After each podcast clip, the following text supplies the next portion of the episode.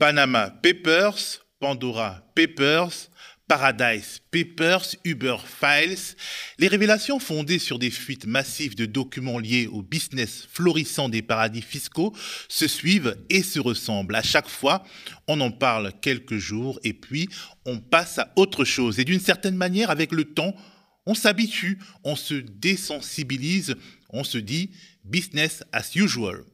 Dans un registre pas tout à fait similaire mais comparable, les scandales politiques ayant une forte odeur de paradis fiscaux se suivent et se ressemblent. Affaire Cahuzac sous Hollande, affaire Panier-Runacher sous Macron, etc. Faut-il l'accepter? Non, nous dit Renaud Van Rimbeck, ancien magistrat du pôle financier du tribunal de Paris, célèbre pour avoir suivi des grosses enquêtes politico-judiciaires comme l'affaire Urba, l'affaire des frégates de Taïwan et le dossier Clearstream. Parce que les paradis fiscaux sont plus que des outils de confort pour des hommes d'affaires véreux ou des hommes politiques voraces. Ils sont au cœur des grands transferts de richesses qui affaiblissent les systèmes sociaux européens et plongent dans la misère des pays du Sud. Sans eux, les circuits du grand banditisme, du crime organisé seraient peut-être moins protégés. Renaud Van Rimbeck nous revient avec ce livre à la fois très pédagogique et foncièrement engagé, offshore, dans les coulisses édifiantes des paradis fiscaux, Paris paru aux éditions Les Liens qui libèrent. Bonjour Renaud. Bonjour. Comment allez-vous? Pas mal, ça va. Alors nous parlerons abondamment du contenu de votre livre, qui est un livre essentiel, mais je voudrais qu'on commence par aborder un peu l'actualité, ce qu'il est convenu d'appeler l'affaire Agnès Pannier-Runacher, du nom de la ministre de la Transition énergétique. Pour poser le contexte, on regarde un magnéto. Madame la Première ministre, il ne s'agit pas de mon patrimoine, mais de celui de mes enfants. Voilà ce qu'indiquait aux médias d'investigation Disclose votre ministre de la Transition énergétique. Selon cette enquête, elle aurait autorisé ses enfants mineurs à devenir actionnaires d'une société dont les fonds localisés dans des paradis fiscaux proviennent du numéro 2 du français du pétrole. Depuis quatre ans, pourtant, à aucun moment, votre ministre de la Transition énergétique n'a modifié sa déclaration d'intérêt pour le préciser. Ma question est simple, Madame la Première ministre. Aviez-vous connaissance de ces informations quand vous l'avez nommé ministre de la Transition écologique? Si ces informations sont confirmées, quelles conséquences en tirez-vous sur l'exercice des fonctions de votre ministre? Votre propos est de commenter des articles de presse, je vous dis que mon rôle n'est pas de commenter des articles de presse et que la ministre a déjà eu l'occasion de s'exprimer sur le sujet. Je vous remercie. En 2016, mon père a souhaité préparer sa succession par une transmission directe à ses petits-enfants. Cette transmission a eu lieu par le biais d'une entreprise française soumise à la fiscalité française par acte notarié établi à Paris et dans le plein respect des dispositions applicables par la loi française. Il n'y a donc rien de dissimulé, rien de caché. Alors, Renaud Van Rimbeck, en tant qu'ancien magistrat spécialisé dans les affaires politico-judiciaires, quel regard portez-vous sur cette affaire Panier-Runacher? Est-ce qu'on est face, euh, face à une nouvelle affaire Cahuzac? Honnêtement, je ne sais pas. Je suis incapable de vous répondre. Comme vous, l'avez, comme vous le dites, j'étais ancien magistrat et j'ai l'habitude de, travailler sur des dossiers que je connais. Que là, là, je n'entends que des des bruits contradictoires. Bon, maintenant, euh, quand on a, euh, une façon générale, si vous voulez, la, question euh, qui est toujours posée, c'est de savoir d'où vient l'argent.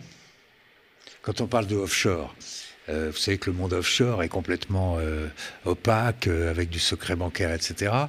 quand des gens font des montages, je ne sais pas si c'est le cas là, je ne connais pas ce dossier, mais la question qu'on se pose toujours, c'est mais d'où il vient l'argent? Qui est propriétaire de l'argent au départ? Parce que offshore, offshore, vous savez, ça veut dire euh, euh, masqué, ça veut dire euh, tout l'argent offshore. Et c'est l'objet du livre que, que j'ai écrit. Pendant 20 ans, j'ai exploré, même plus de 20 ans, un monde qui m'était totalement inconnu. J'étais un béotien. Et bah, voilà, au fil à mesure que j'ai eu des, quelques gros dossiers à traiter, plus ou moins médiatisés d'ailleurs, euh, je me heurtais toujours à des obstacles parce que j'arrivais pas à savoir d'où venait l'argent, qui était le, titulaire du compte, euh, où est-ce que l'argent repartait, où est-ce qu'il est, passé? Parce qu'on a des circuits qui passent par, euh, par Hong Kong, euh, par Chypre, aujourd'hui par Dubaï, qui est devenu un Eldorado magnifique pour ceux qui veulent cacher leur argent. Et ce qui m'est apparu, si vous voulez, c'est que les juges instruisent un dossier sur mille, hein, ou sur un million, j'en sais rien. Mais ces cailloux euh, dans la chaussure, souvent. Il va, ils vont révéler un certain nombre de choses, ils vont découvrir un certain nombre de choses, et on va derrière euh, s'apercevoir. Donc c'est cette, euh, cette démarche que j'ai eue pendant 20 ans.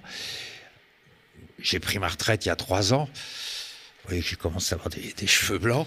Et vous avez je me suis pris dit, encore plus de liberté, même si vous avez été un juge toujours oui, libre. Oui, j'ai pris un peu de recul.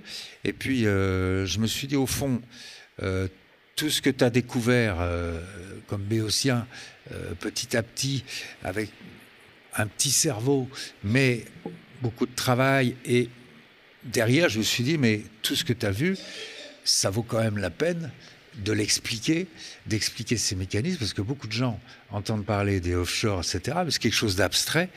J'ai voulu justement par une démarche euh, qui était la mienne de, de mécano. Hein. Moi, j'ai démonté des, des trucs. J'ai pas toujours réussi parce que quelquefois, c'était impossible d'avoir des réponses de, certains pays.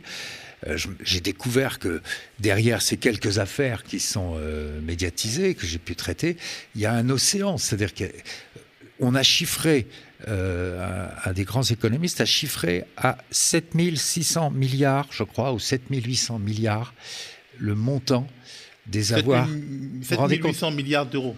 Oui. Euh, on n'arrive même pas à évaluer à ce niveau, ça devient de l'abstraction pure. C'est d'autant plus abstrait que c'est peut-être 7800, c'est peut-être 10 000, on ne sait pas. On estime. Parce que oui, mais on estime comment? C'est caché. C'est de la fraude. Voilà, c'est de la fraude. Alors là-dedans, il y, a, tout. Hein. Euh, il y a de l'évasion fiscale, il y a de la fraude fiscale, euh, il y a des trafiquants de drogue, il y a des dictateurs corrompus qui amassent des milliards de, dollars et on s'en aperçoit le jour où ils tombent ou le jour où il y a une révolution. Regardez euh, les, mm. révolutions arabes, euh, Ben Ali, etc. Bon, et, voilà, on, a cette masse d'argent qui est colossale, qui est à nos portes, et dans le même temps, nos États font face à des dépenses nécessaires pour les hôpitaux, euh, pour euh, le problème climatique qui va demander des, milliards. Du, il faut aider le Sud, parce que le Sud, mm. il ne s'en sort pas, c'est la famine, etc. Et il y a toute cette masse d'argent euh, qui dort euh, qui dort, qui euh, sert à, aux frais de bouche des personnes qui ont réussi à le subtiliser. Alors plus généralement, il y a un mot qui revient dans, votre livre, c'est le mot de duplicité. Duplicité mm. d'abord de la sphère politique qui est censée combattre les paradis fiscaux euh, dans ses attributions d'État, mais qui y a recours et depuis plusieurs décennies quand il s'agit de constituer des trésors de guerre électoraux. C'est d'ailleurs des enquêtes sur le marigot politique français qui vous mettent sur la trace des paradis fiscaux. Il y a ce de cela une trentaine d'années, je crois. Oui, euh, il y a eu des affaires de, financement qui concernaient la, gauche, euh, qui concernaient la droite. Euh, il y a des pouvoirs en place qui ont freiné. on était quelques-uns à essayer d'aller de l'avant, aller sur un terrain sur lequel la justice auparavant ne s'aventurait pas.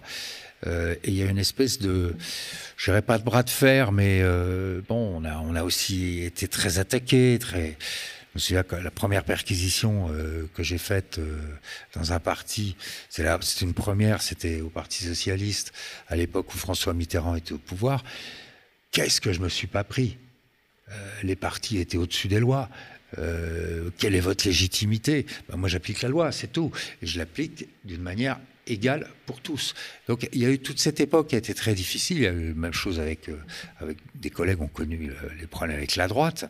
Bon, et malgré tout, la justice, même s'il y a eu des, cas étouffés, il y en a eu, euh, a réussi quand même à avoir le dernier mot.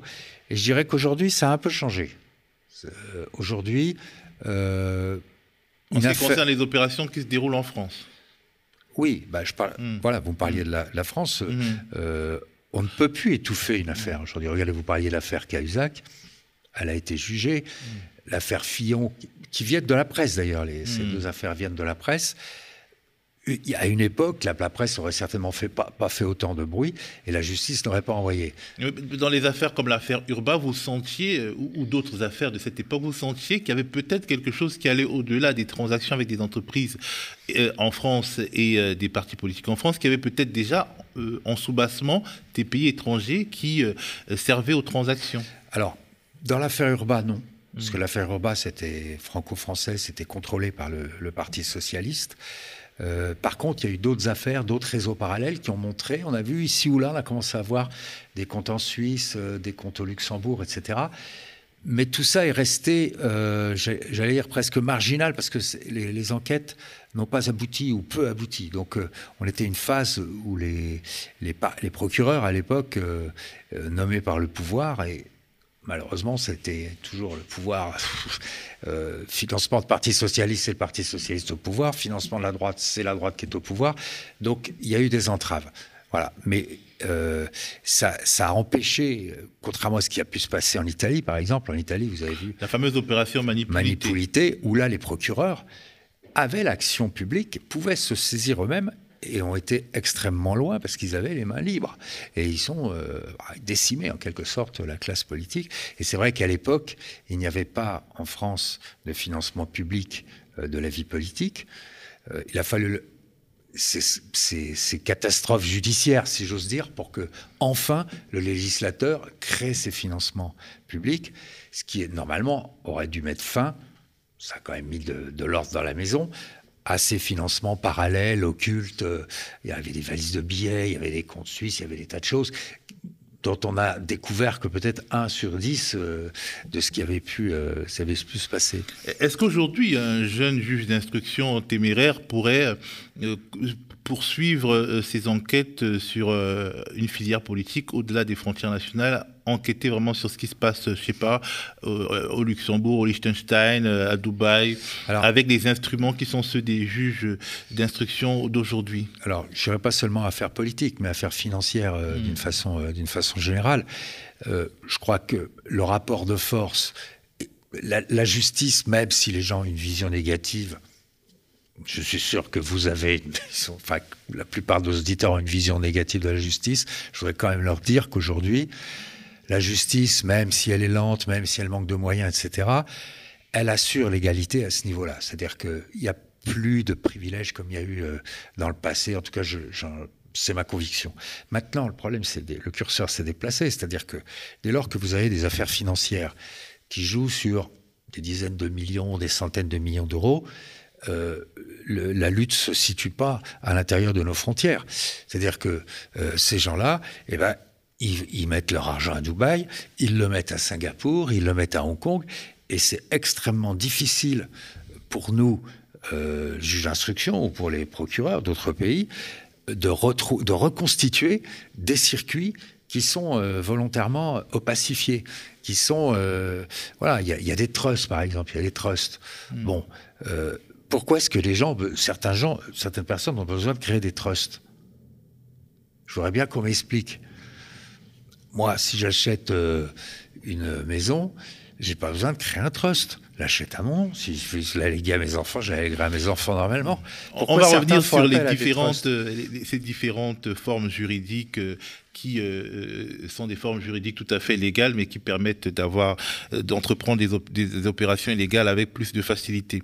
Vous parlez de la duplicité des, hommes politiques occidentaux, une duplicité qui peut les mener à des impasses, lesquelles peuvent paraître elles-mêmes grotesques. Par exemple, les sanctions que les États-Unis et l'Europe veulent infliger à Vladimir Poutine, à ses proches et aux oligarques russes, butent sur le système que nos gouvernants ont eux-mêmes favorisé, c'est-à-dire des paradis fiscaux au fonctionnement opaque. C'est ce que vous expliquez en partant de l'histoire du Scheherazade, un yacht luxueux qui vaut 640 millions d'euros, un navire réputé appartenant à Vladimir Poutine, immatriculé aux îles Caïmans, qui est pourtant un territoire inféodé aux États-Unis.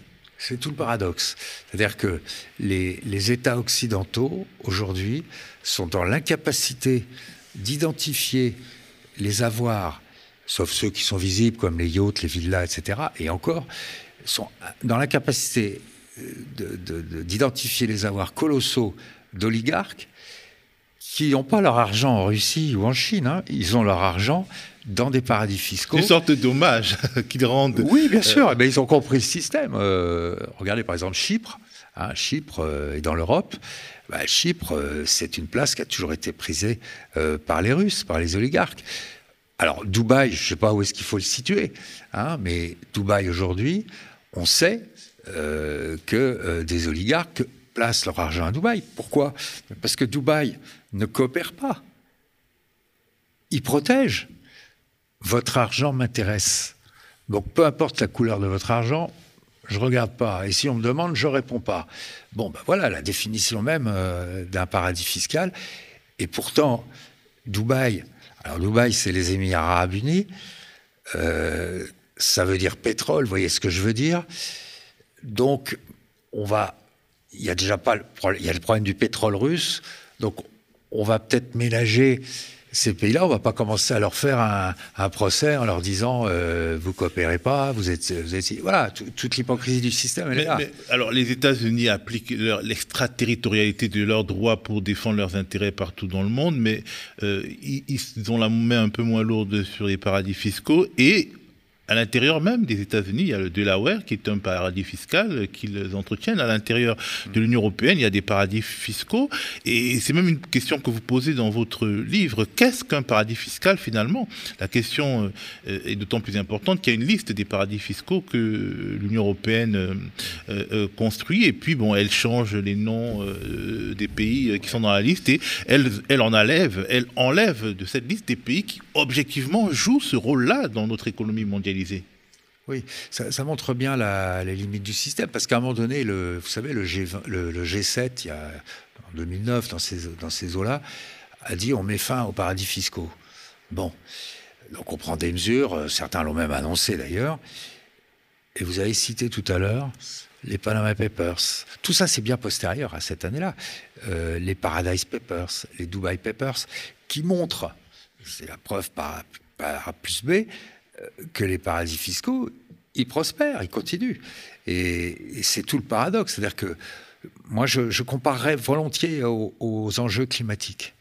Hein, c'est-à-dire que les enjeux climatiques, on a tous conscience qu'on va dans le mur, qu'il faut faire des choses importantes. Et pourtant, dernier rapport euh, que, j'ai lu il y a quelques jours, on n'a jamais autant pollué que, l'année dernière. Bon, euh, alors on en parle, on, on, veut faire des choses, mais on ne change pas fondamentalement les choses. C'est pareil pour les paradis fiscaux. Peut-être qu'on ne change pas parce que les paradis fiscaux ne sont pas euh, des identités isolées. Peut-être que, au-delà de pays plus ou moins voyous, on est dans un système intégré et mondialisé. Et quand on voit en fait la chaîne des acteurs de l'évasion fiscale, on voit qu'une seule partie, partie de cette chaîne est en dehors des paradis fiscaux. On a des intermédiaires, on a des sociétés fiduciaires, on a des sociétés offshore qui sont là dans des paradis fiscaux, on a des sociétés écrans qui ne sont pas toujours dans les paradis fiscaux, on a des trusts. Alors, comme on a un peu de temps aux médias, j'aimerais qu'on essaye de décortiquer ça un peu. Par exemple, c'est quoi un intermédiaire dans une opération de, de, fraude fiscale ou bien de détournement de fonds? Vous parlez par exemple d'un proche de l'ancien dictateur nigérian Sani Abacha qui a réussi à devenir un grand ami de Bill Clinton et avoir euh, euh, son nom euh, dans un grand musée français comme, donateur, bienfaiteur. C'est quoi un intermédiaire? Première question pour évoquer cette série, cette ces, ces briques-là En fait, vous avez plusieurs acteurs. Hmm. Euh, prenez un dictateur. Il doit recevoir 100 euh, millions d'euros sur un gros contrat pétrolier. Il doit donner l'accès à des puits pétroliers à une grande multinationale. Bon.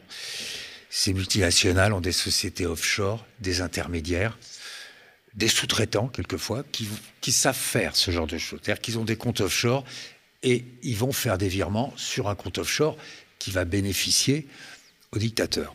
Alors, un dictateur, il ne peut pas aller euh, en Suisse ou au Luxembourg en ouvrant un compte à son nom, en étant chef d'État. C'est juste pas possible. Vous parliez de, du Scheherazade de, de, M. Poutine. Il ne peut pas aller, lui, euh, ouvrir un compte en disant Je suis M. Poutine, euh, je vais recevoir tant, etc. Bon, c'est juste pas possible. Donc, ces gens-là, ont recours à ce que vous appelez des intermédiaires, alors des hommes de confiance, des amis, euh, qui eux vont amasser une fortune pour leur compte et qui vont leur en faire bénéficier, et surtout, à votre mort, à la mort du, dictateur, qui vont prendre l'engagement de donner aux enfants, euh, d'assurer euh, la transmission. Alors, il y a une justice quelque part, c'est que l'intermédiaire, qui est souvent qui est riche homme d'affaires, va quelquefois garder l'argent pour lui en se disant personne ne pourra le réclamer. Euh, on a vu des. Le voleur volé. Oui, voilà. Donc, euh, quelque part, ça me, ça me fait sourire. Bon. Alors, il y a des sociétés fiduciaires aussi. Alors, ça, voilà. Donc, l'homme d'affaires, eh ben, il va se présenter dans une société fiduciaire, par exemple en Suisse, en disant voilà, moi je suis homme d'affaires. Euh, je gagne beaucoup d'argent. Euh, là, vous prenez le cas du Nigeria. Bah oui, j'ai une société de télécommunications au Nigeria, etc. Je dois recevoir 100 millions d'euros. Euh, ouvrez-moi un compte. Je voudrais que ça soit discret parce que vous comprenez, dans les affaires, tout ça. Et le, la fiduciaire. Parce que la Suisse n'est officiellement pas un paradis fiscal. Les, fiduciaires ne sont dans des pays. Oui, mais il y a encore des fiduciaires. Bien tout rapport. Oui, il y a encore des fiduciaires. En Suisse, au Luxembourg, vous avez toujours des fiduciaires, des cabinets de conseil. Vous avez des conseillers fiscaux, etc., qui vous expliquent comment il faut faire pour pas payer d'impôts. Bon, là, là c'est autre chose, c'est recevoir de l'argent caché. Et l'intermédiaire qui va se présenter, l'homme d'affaires, va pas forcément dire qu'il le fait pour le compte du dictateur.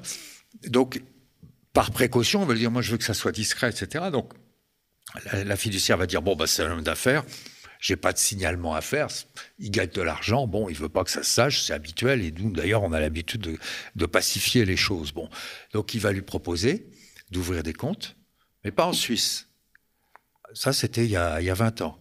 Il va lui dire, on va vous ouvrir des comptes à Singapour, euh, à Dubaï, euh, dans des pays. Alors, les îles Vierges, non. C'est autre chose, c'est des sociétés.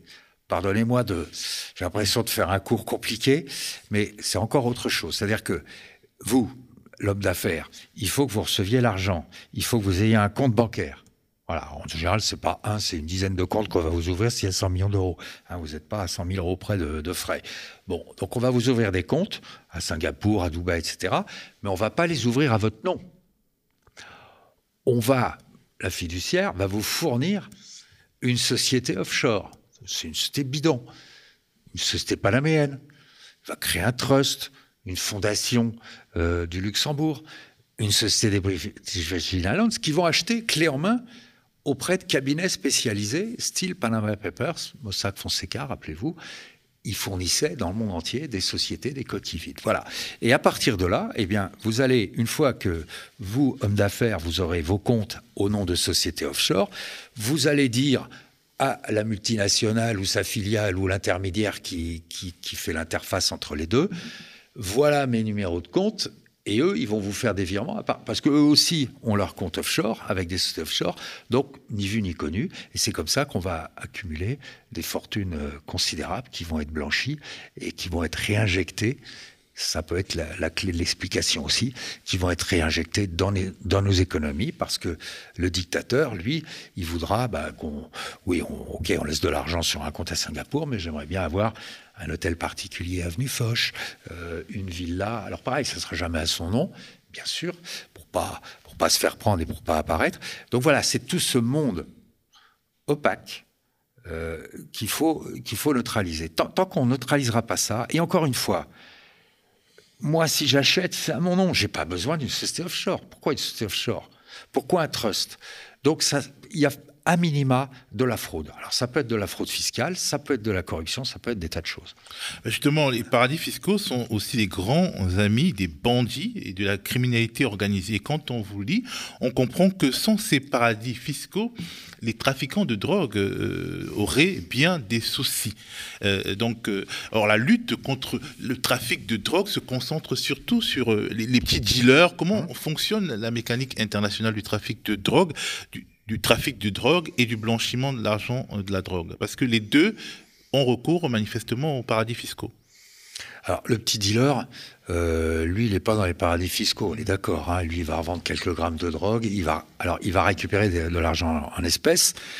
Il va le remettre à celui qui est au-dessus et, ainsi de suite. Bon, donc on va arriver à un responsable qui, lui, va avoir beaucoup d'argent en espèces.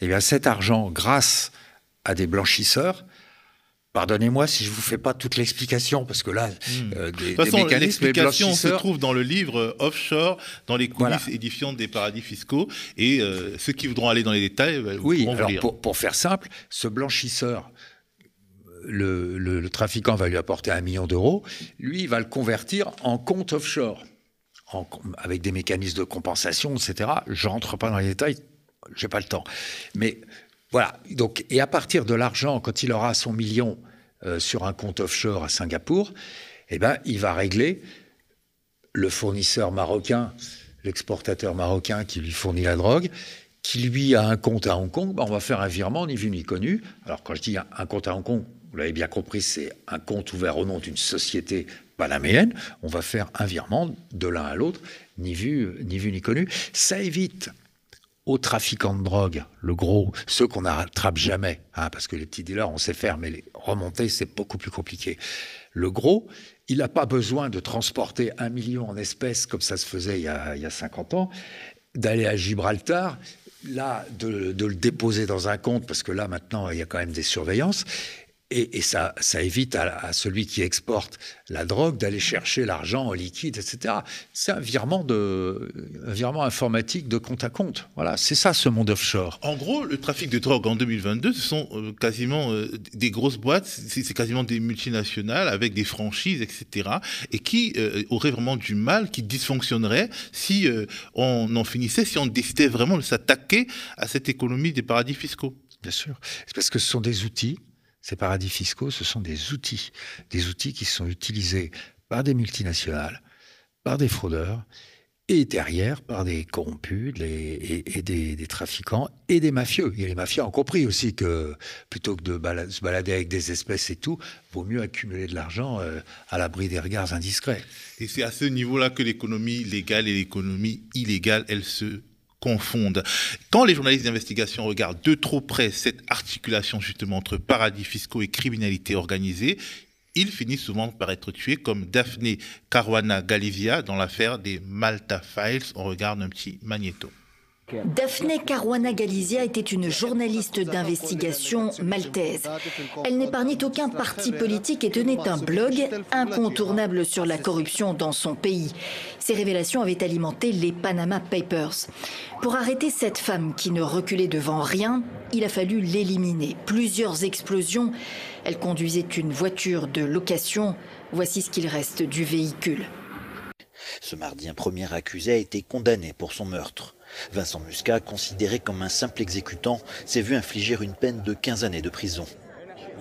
La famille de la journaliste s'est dit déçue par le verdict, mais espère qu'il permettra le jugement d'autres accusés, peut-être les vrais commanditaires. Cinq ans après la mort de la journaliste d'investigation maltaise Daphne Caruana Galizia, l'homme accusé de l'avoir assassinée vient de reconnaître les faits dans un entretien accordé à nos confrères de l'agence de presse Reuters. Au cours de cette interview donnée depuis sa cellule, Giorgio Giorgio a notamment déclaré que s'il s'était mieux renseigné sur le profil de sa cible, il aurait demandé 10 millions d'euros plutôt que les 150 000 qu'il dit avoir perçus pour la tuer. Il a également assuré qu'il impliquerait bientôt d'autres personnes dans ce dossier. Alors, on touche là du doigt, Renaud Van Rumbeck, la criminalisation rampante d'États au cœur de l'Union européenne. Ça fait peur. Oui. Et, ces États euh, euh, qui sont corrompus, qui, sont comme atteints d'un cancer, bah, en fait, ils sont pas considérés du tout comme des pays voyous. Et euh, au quotidien, euh, la lutte contre la drogue crée de la violence dans, nos quartiers, mais les attaquent pas. Oui, vous voyez, c'est triste parce que c'est une journaliste qui a fait son travail. là, je n'ai pas suivi particulièrement cette affaire, mais après le reportage, celui qui touche 150 000 euros, c'est manifestement pas le commanditaire. Hein. donc euh, le vrai responsable, bien sûr qu'il y a une part de responsabilité, l'exécutant, mais il n'est que l'exécutant. Pour le compte de qui il agit, ça suppose d'aller voir les dossiers sur lesquels il travaillait et remonter les circuits qui vont mener aux vrais, aux vrais responsables. Et ce travail-là, j'ai pas l'impression qu'il soit remonté euh, aux vrais responsables. Et ce travail-là, il est très difficile à faire parce que là, on va passer dans des circuits offshore, des, intérêts très élevés. Alors, Malte, Union européenne. Chypre, c'est pas mieux. Chypre, Union européenne, il y a plein d'oligarques qui ont, leur euh, savoir à Chypre. Vous pouvez même, euh, quand vous apportez, je crois, 2 euh, millions d'euros à Chypre, eh ben, on va vous donner la nationalité chypriote, c'est-à-dire le passeport européen. Il y a des pays qui font ça. C'est-à-dire que vous achetez un passeport, mais ça, ça vaut de l'or pour quelqu'un qui un jour risque d'être poursuivi, etc. Euh, c'est une, c'est un véritable, une véritable protection. Donc voilà, c'est, c'est, on est dans l'Europe. Et que fait l'Europe sur Malte? Que fait-elle sur Chypre? Euh, Il n'est même pas question de les, euh, de, de, de, les exclure de l'Union européenne. Non, mais sans aller jusqu'à l'exclusion, on pourrait quand même exiger qu'on arrête ce type de pratique. Aujourd'hui, vous achetez, certains achètent des jets privés ou des yachts. Alors, il y a ce qu'on appelle le leasing maltais. J'ai découvert ça dans la presse. Oui, j'ai pas, pas instruit ces dossiers-là, j'ai découvert ça. Pour pas payer de TVA, c'est important. Euh, il, bah, il crée une société, on leur crée artificiellement, comme ça, un cabinet de conseil va leur créer une société de leasing maltaise qui va leur louer le machin, etc. On est dans, mais dans un truc complètement artificiel. Malte, ah, peut-être qu'on peut les la, avions. L'avion de Bernard Arnault a disparu parce qu'il y avait tout un, ah, un feuilleton d'été sur l'avion de Bernard et on n'arrive plus à retrouver l'avion de Bernard. Alors, soit Bernard n'a plus d'avion, soit il s'est caché ses avions. Ah, j'en sais rien. En tout cas, le doute est permis parce que notre système le permet. Euh, il y a une sorte de, mondialisation des, des, paradis fiscaux, une mondialisation de l'économie, une mondialisation euh, des paradis fiscaux. Donc euh, la Suisse est un peu refluée, elle travaille avec d'autres, le Luxembourg, euh, a le Liechtenstein. Euh, bon, ça c'est un peu ce qu'on a connu. Et là, on a Dubaï au Moyen-Orient, l'île Maurice en Afrique. Ça complique encore plus les choses parce qu'une fois qu'on aura, on en aura fini avec les paradis fiscaux en, en Europe, bah, on n'aura ah pas oui, fini vraiment. D'ailleurs, ça a commencé. On l'a vu par exemple dans la, la, fraude carbone. Vous avez entendu parler de cette fraude, ces escroqueries euh, énormes à la fraude carbone, euh, liées au protocole de Kyoto d'ailleurs, hein, sur l'environnement. Il y a des gens qui, qui ont encaissé des, des, dizaines, on parle d'un milliard 400 millions d'euros en France et 5 milliards en, en Europe. Et figurez-vous que l'argent, il part pas en Suisse. On est dans les années 2008, 2009. La Suisse commence à signer, bah, reculons, d'accord, comme le Luxembourg, des accords de coopération, etc. Et l'argent, il va, il va aller à Chypre. Euh, il va faire que transiter. Il va transiter dans les pays baltes, qui sont traditionnellement euh, et qui ont joué le, le rôle de, blanchisseurs, notamment euh, pour des Russes, mais là, en l'occurrence, ce n'était pas des Russes, c'était des Français. Et ensuite, tout part à Hong Kong. Ils ont choisi Hong Kong. Et quand nous avons dû, quand je dis nous, il y a eu plusieurs dossiers d'instruction ouverts au pôle financier. Euh, moi, la première fois qu'on m'a parlé d'Hong Kong, j'ai dit ça va, j'ai pas envie de, passer dix ans pour rien euh, à instruire mon dossier. Mais quand les, les, enquêteurs sont revenus euh, six mois plus tard en me disant écoutez, même l'argent de Chypre et tout, il est parti à Hong Kong, on peut pas faire l'impasse sur Hong Kong. J'ai dit ok, on va à Hong Kong. J'ai mis sept ans à sortir le dossier et j'ai pas pu récupérer tout l'argent. J'en ai récupéré une partie. Ça m'a mobilisé énormément de temps. Mes collègues y ont passé beaucoup de temps. On a ces, dossiers ont abouti à pas mal de, condamnations, mais si on fait le bilan sur l'argent qui est volé dans les caisses de l'État, c'est de la fraude à la TVA, c'est la fraude que vous payez quand vous achetez votre téléphone, bah vous, payez de la, TVA, bah ces gens-là, ils empochent la TVA et ils la mettent dans des paradis fiscaux. Eh bien, euh, cet argent, globalement, qu'est-ce qu'on qu a pu récupérer? Peut-être 20 à 30 avec des années de travail. Voilà, c'est ça que je veux dénoncer. C'est pas impossible. On, en récupère quand même un peu, mais il y a tellement de choses qui nous échappent et on voit les limites de l'exercice. Alors, euh, on parle beaucoup euh, dans la chronique de l'actualité de l'immigration, euh, des, désespérés qui tentent de, rejoindre l'Europe par la Méditerranée, qui viennent souvent des pays du Sud. Et il y a toute cette problématique des biens mal acquis. beaucoup de militants ont essayé bah, de coincer les chefs d'État étrangers qui volent l'argent de leur peuple et de les faire rembourser pour qu'en fait cet argent revienne au, peuple en question. Mais les dossiers des biens mal acquis sont des dossiers extrêmement difficiles aussi. Oui, et alors d'abord, les chefs d'État eux-mêmes, ils bénéficient d'une immunité, comme, comme les ambassadeurs, donc vous pouvez rien faire. Par contre, c'est les proches. Ça peut être les enfants, ça peut être la femme, la maîtresse, bon. Et c'est vrai que la France, euh, notamment le, pôle financier, a été... Enfin, la justice française, on va dire la justice française plutôt que la France, parce qu'on n'est pas sûr que l'exécutif joue la même partition. La justice. Il y a des indices même qui... La justice, voilà. La justice a été quand même sur plein d'associations, je crois qu'il y avait Sherpa ou Transparency, etc., euh, a été saisir des biens euh, de, trois, qui appartenaient à des membres de la famille, de trois dictateurs en fonction.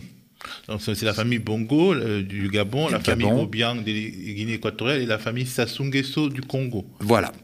Alors, il y a un des trois dossiers qui a abouti, c'est-à-dire qui a été jugé.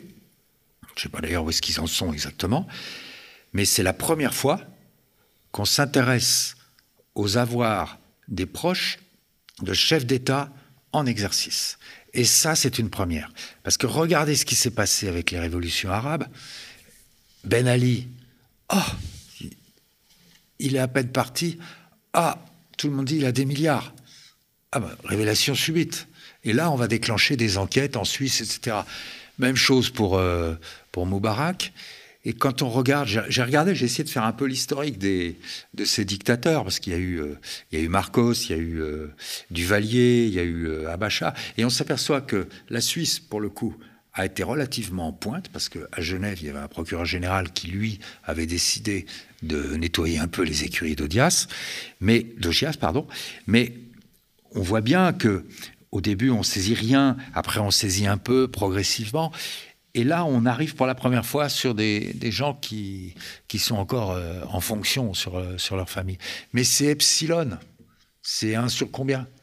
Hein, C'est qu'est-ce qu'on a saisi? Euh, on, saisit quelques centaines de millions, mais c'est des milliards qui sont, qui sont détournés. Et ce qui est grave, c'est que ce sont des pays qui sont pauvres. Et, les gens meurent de faim pendant ce temps-là. Et les dictateurs s'enrichissent et placent leur argent dans les paradis fiscaux et investissent euh, et font monter le, cours de l'immobilier à Paris aussi, parce qu'ils achètent des belles maisons euh, dans les beaux quartiers de Paris, de New York ou de Genève. Ils ne sont pas les seuls, mais. Ça participe. Il y a aussi les oligarques, ça revient. Il y, a aussi, il y a aussi tout ça, oui, bien sûr, dans les beaux quartiers. On peut se sentir écrasé par ce système, par cette pieuvre.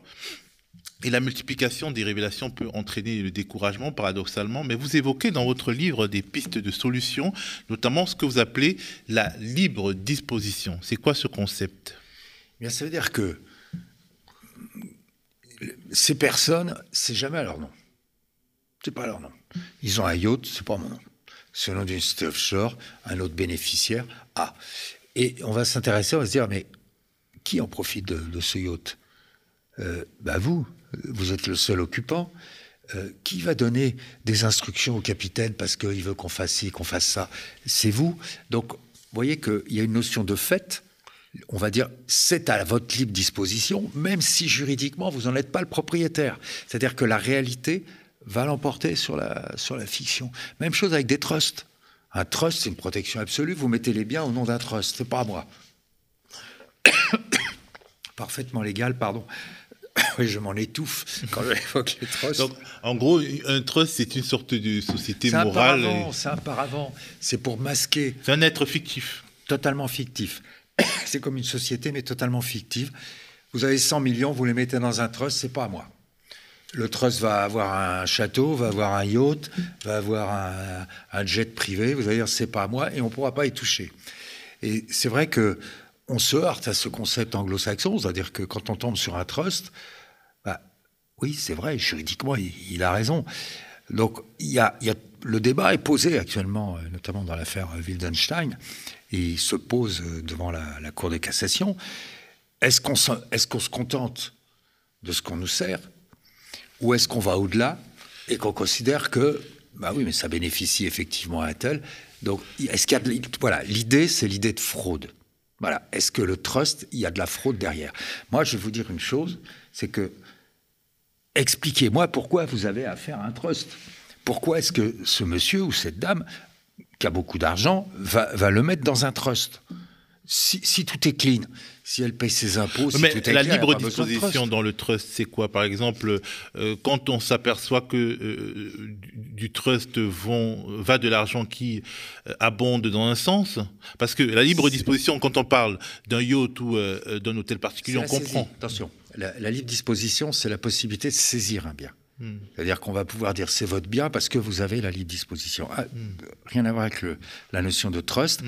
parce que vous avez des trusts, mais vous avez aussi des, sociétés palaméennes, des sociétés de, des îles Marshall qui font écran, qui fait que le propriétaire apparent, le, vrai propriétaire, on ne le connaît pas, simplement à qui bénéficie. Voilà, ça permet la, saisie, la libre disposition. C'est un concept très pragmatique qui montre qu'on évolue tout doucement quand même. Alors, alors, le titre d'un de vos chapitres, c'est Plaidoyer pour l'abolition des privilèges. Et vous suggérez de nombreuses solutions. Pouvez-vous nous en dire plus pour euh, sortir de la déprime? Ah, mais je ne suis pas, déprimé. Non, non, en fait, de, la déprime qu'on peut ressentir face à l'immensité de la tâche. Il y a des solutions. Il y a des solutions.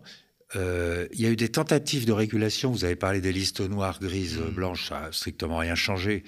Parce que quelqu'un qui est sur un pays qui est sur une liste noire, bah, il va signer quelques conventions internationales, on va, on va dire liste grise et liste blanche, et par derrière, euh, il fera tous les coups fourrés. Donc, euh, il n'y aura pas d'organe de contrôle pour voir ce qui se passe effectivement.